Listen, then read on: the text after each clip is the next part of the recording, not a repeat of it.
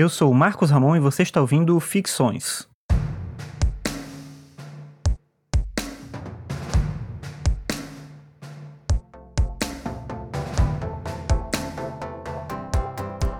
Nem sempre isso é dito nos manuais de filosofia, mas talvez o Pitágoras nunca tenha existido.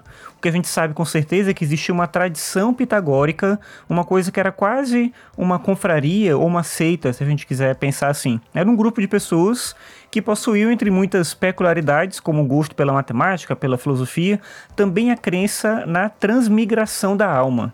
Essa crença pressupõe o fato de que a alma ela continua existindo depois da morte. Então, nesse momento, você tem uma alma que ocupa um corpo de um ser humano, mas depois que você morrer, você ocuparia, essa alma ocuparia o corpo de um outro animal, de um outro ser vivo. Então você pode numa existência ser um homem, uma mulher, na outra existência um morcego, depois um cachorro, depois um gato, depois um outro ser humano, enfim. Existe esse processo que é chamado de transmigração da alma.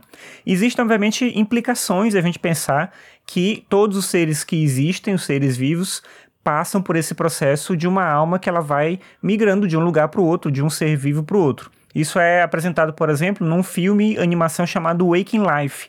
Lá tem um diálogo que eles falam sobre essa ideia das almas. Então, se todos os seres vivos possui uma alma e se essa alma é eterna, ela passa de um corpo para outro corpo, o problema é que a gente tem uma população que está aumentando.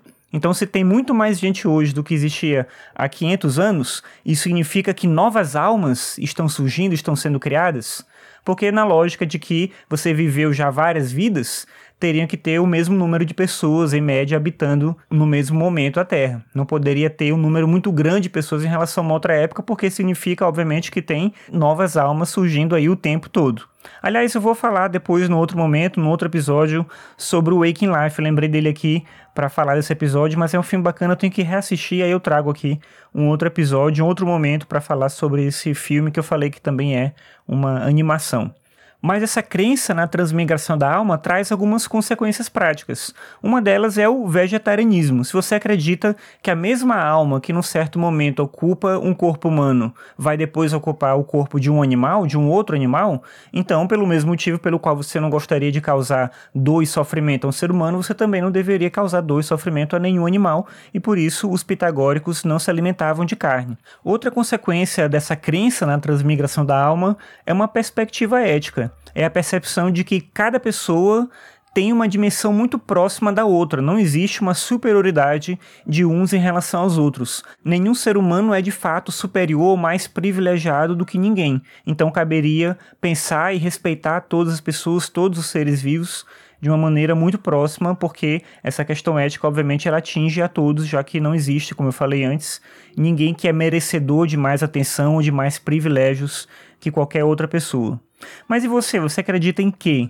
Você acha que a nossa alma é uma só, habitando uma única existência, ou você segue aí a tradição pitagórica?